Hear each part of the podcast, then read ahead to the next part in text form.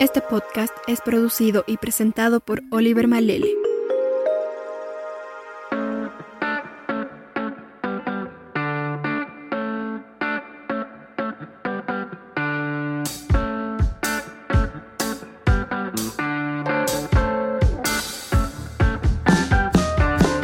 Hola y bienvenidos a un nuevo episodio de Curioso Pod segunda temporada. Hoy hablaremos acerca de la primera cuarentena registrada en la historia.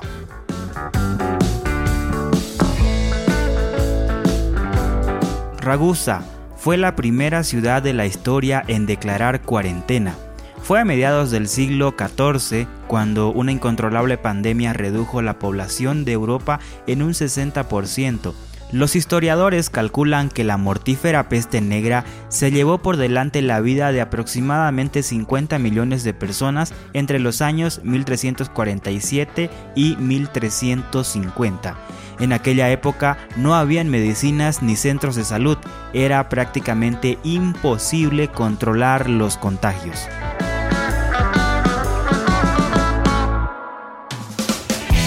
Únete a nuestras redes sociales, Twitter e Instagram.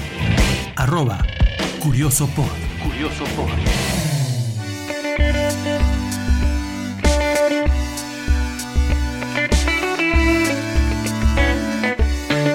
Las autoridades medievales se vieron obligadas a adoptar drásticas medidas para controlar la transmisión de la peste. Por ejemplo, expulsaban a los habitantes contagiados afuera de los muros de la ciudad para que estos habitasen en el campo hasta que se curen o hasta que mueran, y aquellos que incumpliesen la norma serían ejecutados. Sin embargo, en la colonia veneciana llamada Ragusa, lo que hoy es Croacia, a pesar de tener un concurrido puerto para el tráfico marítimo, decidieron poner en práctica una inteligente idea. Ellos decidieron imponer un periodo de 30 días de aislamiento para todos aquellos viajeros y tripulaciones que allí llegaran a desembarcar.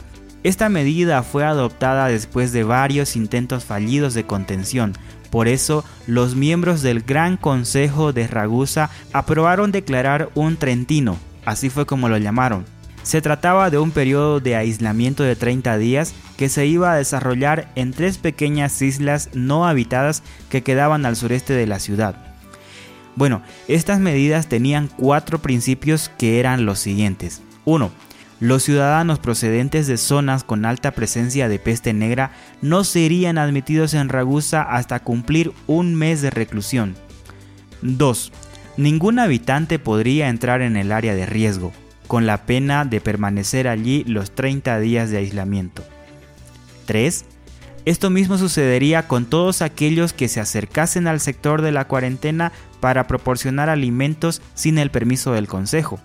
Y por último, el número 4, quien no cumpliese estas medidas sería incomunicado hasta comprobar que no representaba ningún riesgo para el resto. Rahusa fue la primera en practicar esta medida para enfrentar una crisis sanitaria, y en décadas posteriores otras ciudades como Venecia, Marsella o Génova redactaron también leyes similares, es importante mencionar que esta medida no fue movida como un recurso de prevención, sino más bien fue una medida que pretendía confirmar que no habían enfermos en las embarcaciones que llegaban. En otros sectores europeos donde también se practicaron estas medidas, decidieron incrementar el periodo de aislamiento de 30 días a 40 días.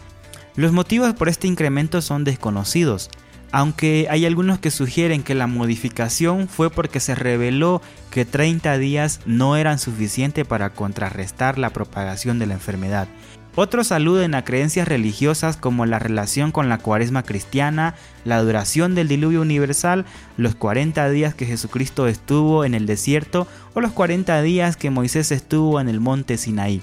Todos estos eventos tuvieron una duración de 40 días. ¿Y tú qué piensas al respecto? ¿Por qué crees que se dio la modificación de 30 a 40 días de aislamiento?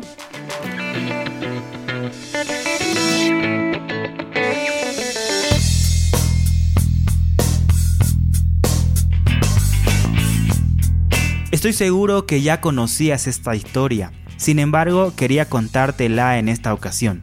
En el siguiente episodio continuaremos hablando acerca de otra cuarentena interesante. No te lo pierdas, comparte este podcast con tus amigos y nos encontramos en la siguiente entrega.